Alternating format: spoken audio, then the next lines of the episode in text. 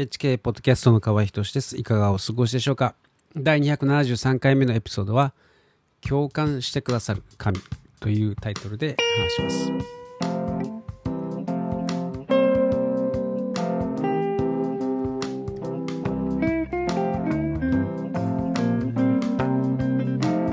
であなたは祈るとき、えーどうやって祈ればいいのかわからないと、思っているかもしれません。まあ、祈るという言うとですね、まなんとなく念じることというふうに思っているかもしれません。しかしそうではなくて、神様はですね、えーそのただ念じるんではなくて言葉を持ってですね、まあ、祈りというものは神様と交流するということなんですね。えー神様は、天地万物をですね作られた時に言葉を用いました言葉によって作られたんですねで、まあ、だから我々もですねその言葉を持って、え神様と交流するわけです。えーある人たちはですねトランプ大統領があの黒人たちにですねこう祈られている姿そういう動画がありますね。それを見たことがあるかもしれません、まあ、彼らが祈っているその内容というのはですね実に具体的な、え表現で、えー感情とともにですね祈ってますね、まあ、実際言葉も、えー感情も神様が私たちにくださったものです。えーですので当然ですね神様も感情を持っているわけですね、えーしかし、まあ、神様は天におられ、えー我々のことなど親身になって感じていることは、え感じるなんていうことはできないんじゃないかというふうにですね。まあそういうふうに言うかもしれません、えーそれは違うんですね、えー一人子になるイエス様が我々のようにですね歩んでくださったので、まあ、我々の苦しみやあもがきをよくよくご存知なわけです、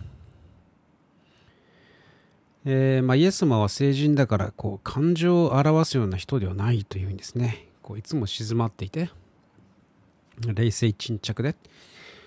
えーま、何でも達観してるみたいなですね。そういうふうに思う人もいるかもしれません。まあ確かにですねえーまあ、そういうような、まあ、あの静画とかですね。見ると、まあ、そんなあイメージがあるかもしれませんね、まあ、静かな、えーそうそうそういうイメージがあるかもしれません、えーしかし聖書を読むとですねそうではないということがわかるんですね。あのめちゃくちゃにブチ切れてる、えーこともありました。あります。えー真っ先に思いつくのはですね神殿の、まあ、神殿の場をですね、えー商売の場に変えてしまった。ということにですねイエス様はねぶち切れたんですね。2回ほどですね、えまあ、僕の記憶がただあ僕の読み方が正しければ2回ほどですねそういう場面が出てくるんですけれども、えーまあ、商品がですね、まあ、あの動物とかですね、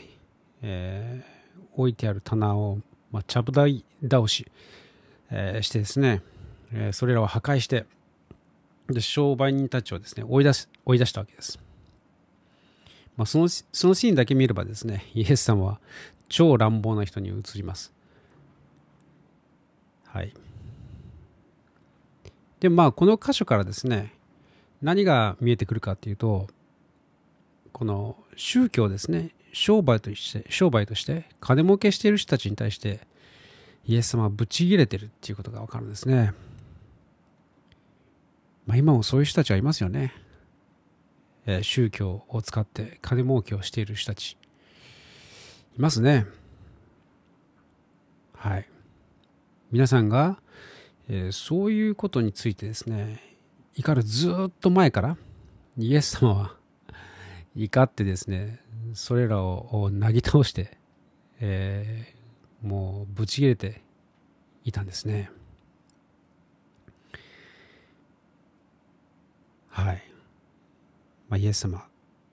あ、神様ですね。神様、つまり神様もあなたと同じ反応をされているんですね。はい。でもう一つ、えーぶち切れたのは、えー、宗教家のですね偽善なんですね。まあこれこれでもかっていうぐらいですね。こうイエス様はその偽善者たちを糾弾したんですね。もう本当にケチョンケチョンにですね、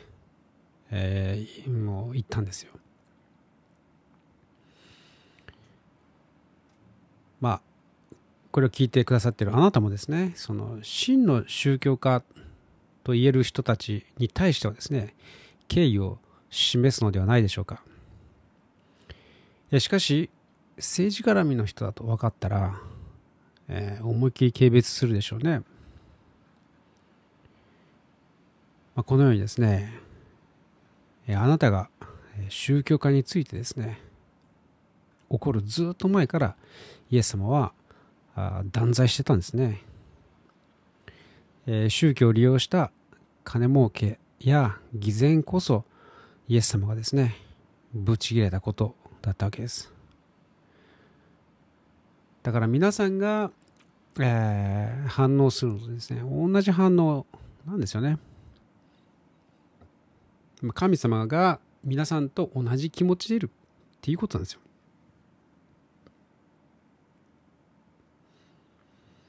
あとですね、えー、聖書を読むと、イエス様は子供を大切にしてる、大切にしてたということがですね、よくわかります。えー、ある箇所でですね、子供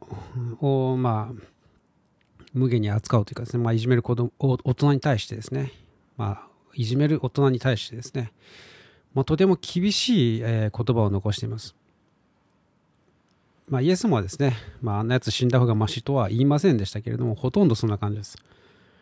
えー、子供をつまずかせる人は、首に石臼をくくられて海の底に投げ込まれるべきだと。あそのように言ったんですね。まあ我々もですね、この幼児虐待、まあマスクとかですね、子供に対するマスク、えワクチンなどにこう最大限のですねこう怒りを覚えてますね。まあ、イエス様のこの言葉というのはですねまさに我々の気持ちを代弁するものじゃないでしょうか。えー、そうですよね。まあどうでしょうか、まあ、こんなふうにですね神様ご自身がまあ、我々とですね、同じような思いで、この地上を見て、心を痛めておられる、えー、ということなんですね。いや、それ以上に神様はもっともっと我々なんかですね、本当に、えー、もう本当に、えー、汚い雑巾のようにですね、汚れた、えー、心の持ち主ではあるんですけど、神様完全なる清い方ですので、我々が感じている痛みよりもですね、もう本当に何十倍いや何千倍の痛みを持ってですね、えー、感じておられるんじゃないかなと、まあ、僕はそう想像するわけです。そして、えー、必ずですねそのそれらの裁きの時はやってくると神様は約束しているんですね、まあ、我々が日々悪の世界に対してですねこう怒りに燃え正義を求めているということはですね、神様も同じ気持ちなわけです。えー、そして、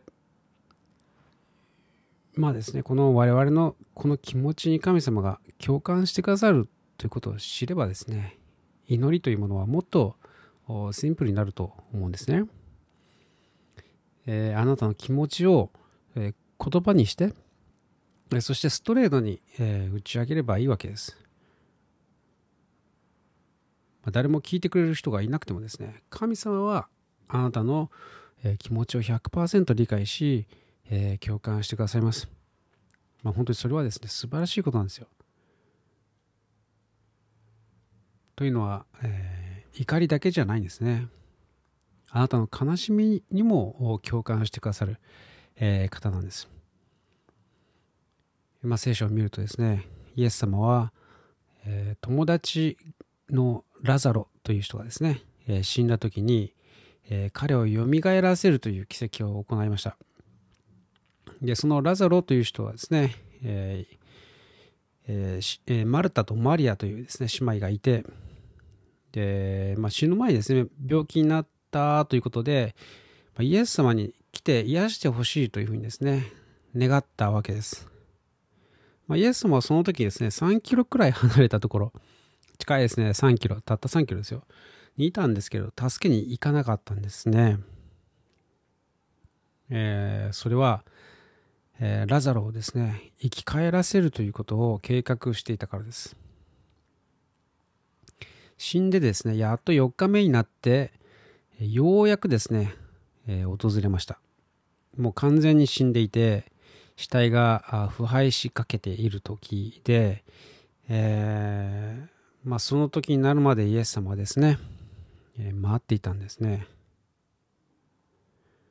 ちょっと話はずれますけれども、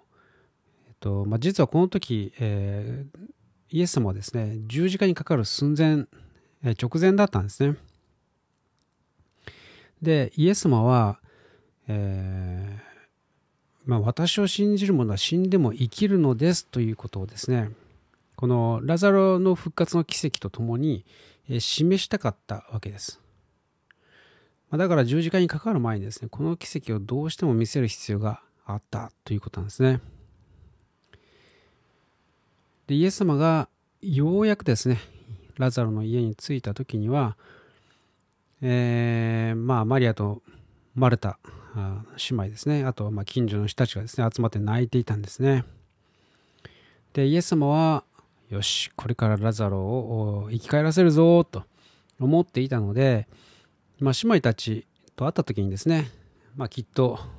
メラメラとですね やる気満々でですね燃えていたかまあクールにですね冷静沈着にですねまああの姉妹たちとですねこう接していてもおかしくはない、えー、状況だと思うんですね、えしかし、えー、聖書を見るとですね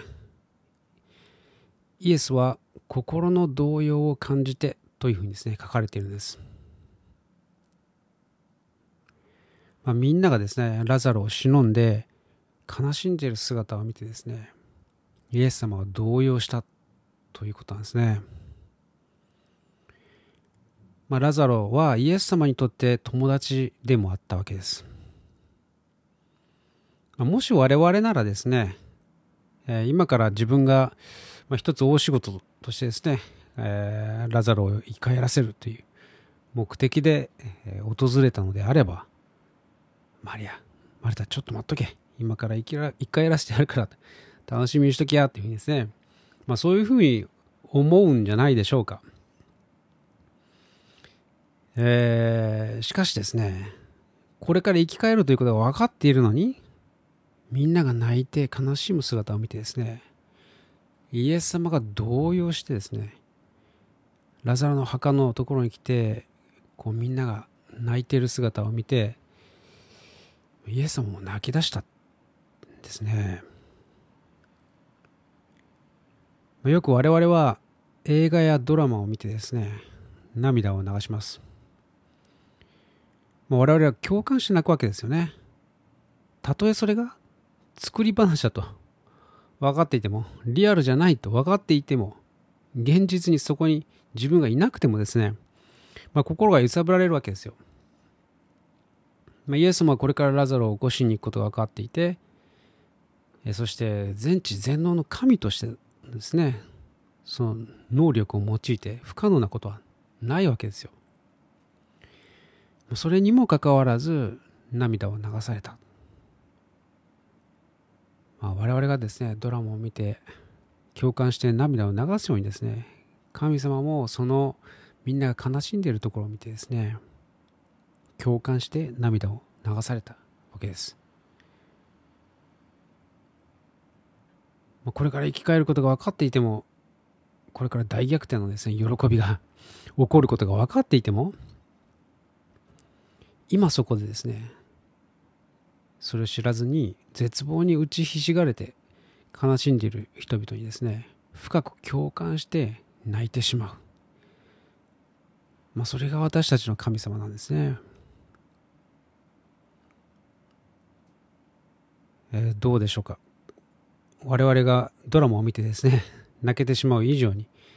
まあ、神様の方が情にもろい。うん。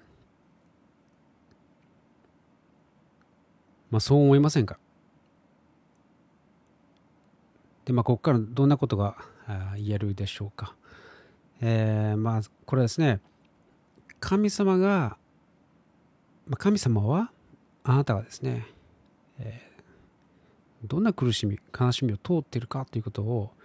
よくご存知であるということなんですね。そしてその気持ちに100%共感してくださるわけです。あなたが泣いている時神様も泣いておられる神様はその問題の解決とかですねあるいはその結末をご存知であるにもかかわらず今の我々の気持ちに寄り添ってくださる方なんですね、まあ、寄り添うだけではないんですね。実際にイエス様ご自身が、えー、苦しみを味わってくださいました。まあ、聖書を見るとですね、えー、野宿の生活で枕するとこすらないというふうにですね、まあ、さらっとイエス様が言ってるところもあります。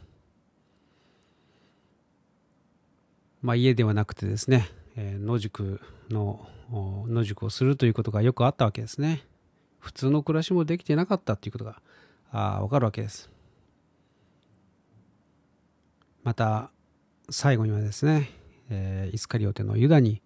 裏切られました。そして最後の最後には、十二弟子全員がですね、イエス様を見捨てて逃げてしまったわけですね。まあ、一番弟子のペテロなんかですね、三度イエス様のことを知らない、こんな人知りませんというふうにですね、否定してしまいました。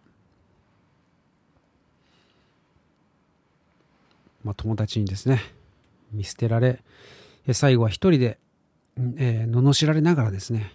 えー、死刑台の、自分の死刑台の十字架をですね、担いで、えー、歩いていきました。その前には、えー、ひどいリンチを受けてですね、えー、ボコボコにされてしまい、そして39回のですね、鞭を打たれて背中はもうズタズタにですね、避けていたんですね。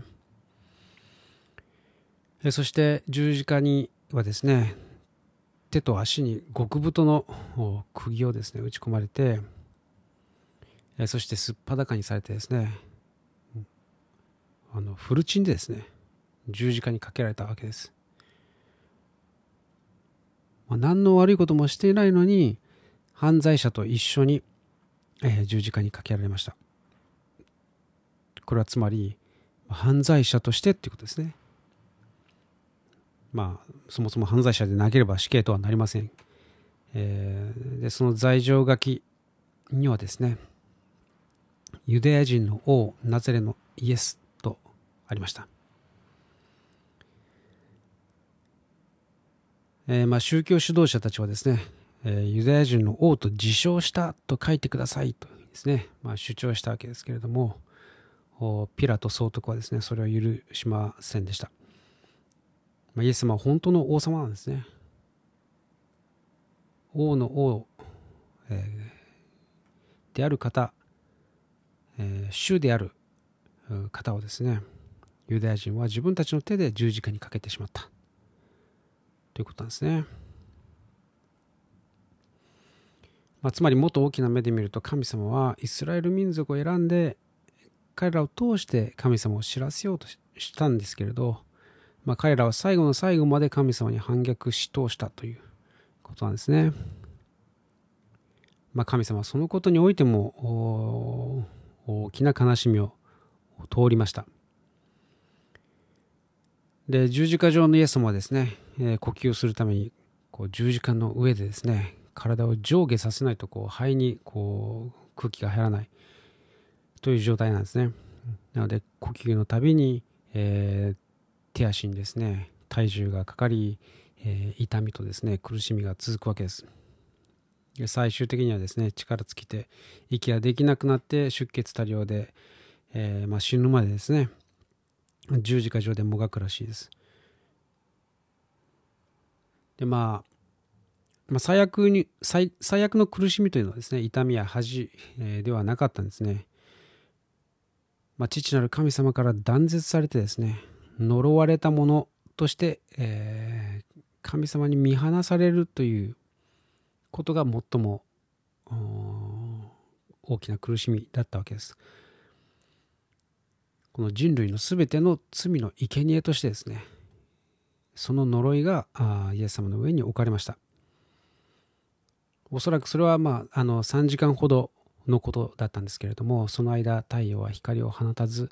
えー、全地は暗闇が覆ったというふうにですね、聖書に書かれてですね、まあ、それは人間には理解不能なあ苦しみなわけです。まあ、それを味わわなくて済むために、えー、イエス様が代わりになってくださったわけです。この人間が味わったことのないですね、神様から見捨てられるという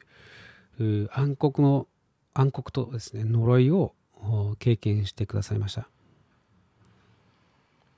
まあ、これはですねもしあなたがイエス様を信じないでですね最終的に地獄へ落とされるようなことになったらですねそれを味わうことになります。しかしそれを味わわなくていいわけです。というのもイエス様が身代わりになったからです。えー、もしあなたがですね誰かに裏切られて悲しんでいるとしたらイエス様も同じように裏切られました。あなたが泣く時にですねイエス様も一緒に泣いてくださるわけです、えー、もしあなたがですね誰か愛する人を失って悲しんでいるとしたらイエス様もですねラザロを失い、えー、泣きました、えー、あなたと共にですねイエス様も泣いてくださいます。えもしあなたが人を傷つけ,、え傷つけてしまってですね、えそれによって苦しんでいるとしたら、え、イエス様はあなたを許すためにですね十字架で苦しんでくださいましたあなたの罪の呪いをですね代わりに受けてくださったのであなたの苦しみを、共感してくださいますえイエス様は三位一体のですね、え神様なわけです。天の父なる神様というのは目で見ることはできません。え、天地万物ですね、宇宙の創造創造主である方はま大きすぎてですね、この我々の視界に入るはずがないんですね。はい。で、えー、聖書のですね、コロサイ人への手紙の一章の15節というところには、えー、巫女、巫女というのはまイエス様のことですけれども、巫女は見えない神の形でありと書かれています。え、ヘブル人への手紙の一章の3節には神の本質の完全な現れでありというふうにですね、えー、イエス様のことについて書かれています。まあ、目に見えない神様が目に見える形でですね我々と共に住んでくださったということなんですね。まあ、父なる神様を知るには、この我々のためにですね、十字架までも耐え忍んでくださったイエス様を見るしかないということなんです。だからイエス様はですね、ストレートに私が道であり、真理であり、命なのです。誰でも私を通してでなければ、父の身元に行くことはできません。と教えたんですね。まあ、このように聖書を読むと神様の方からですね私たちに、え、明白なメッセージを送っているということが分かるわけです。そして私たちの感情を全て理解してくださる方であって共感してくださる方なわけです、えー、どうでしょう、えー、今日もですね最後に、え一緒に祈りませんか、え簡単な言葉でえ、いいです。まあ、格好つけてですね、まあ、格好つけたとしても、神様はあなあなたの心のひだの間までですね、すべて見透かしておられます、えー、隠すことなどできません。神様の前では、改まってですね、こう言葉を作る必要もないんですね。もうそのままでえー、全てをさらけ出していいんですなぜなら神様があなたの本当のお父さんだからです、えー、では、えー、僕は一言ずつ区切って祈るので、えー、一緒にお祈りしましょう。神様あなたが私の気持ちに共感してくださる方だと知りました。またイエス様の十字架が私の罪のためであったことを知りました。あなたがそれほど私を愛してくださったことを信じます。これからあなたと共に歩んでいきます。どうかお導きください。イエス様の名前によって祈ります。アーメン。アーメン。で、それでですね、えー、どうかあなたも自分の悩みとか苦しみとかですね、まあ、何でもいいので心にあることを実際にですね言葉にして、えー、具体的にですね神様に打ち明けて、えー、ください。自分の言葉でですね本当に誰かに話しかけるように、えー、素直に打ち明けてみてください、え神様必ず聞いてくださってます。で聞いているだけではなくてですねあなたの気持ちをよく理解し、え共感してくださいます。ぜひやってみてください。まあ、僕もですね、いつもやってます。誰にも言えないこともですね、神様になら言えます。実に神様ですね、あなたとそういう親しい関係になることを望んでおられるんですね。まだからぜひやってみてください。で、最後はイエス様の名前で祈りますと締めくくってくださいね。はい。えー、いかがでしたでしょうか？最後まで聞いてくださってありがとうございました。ではまた来週お会いしましょう。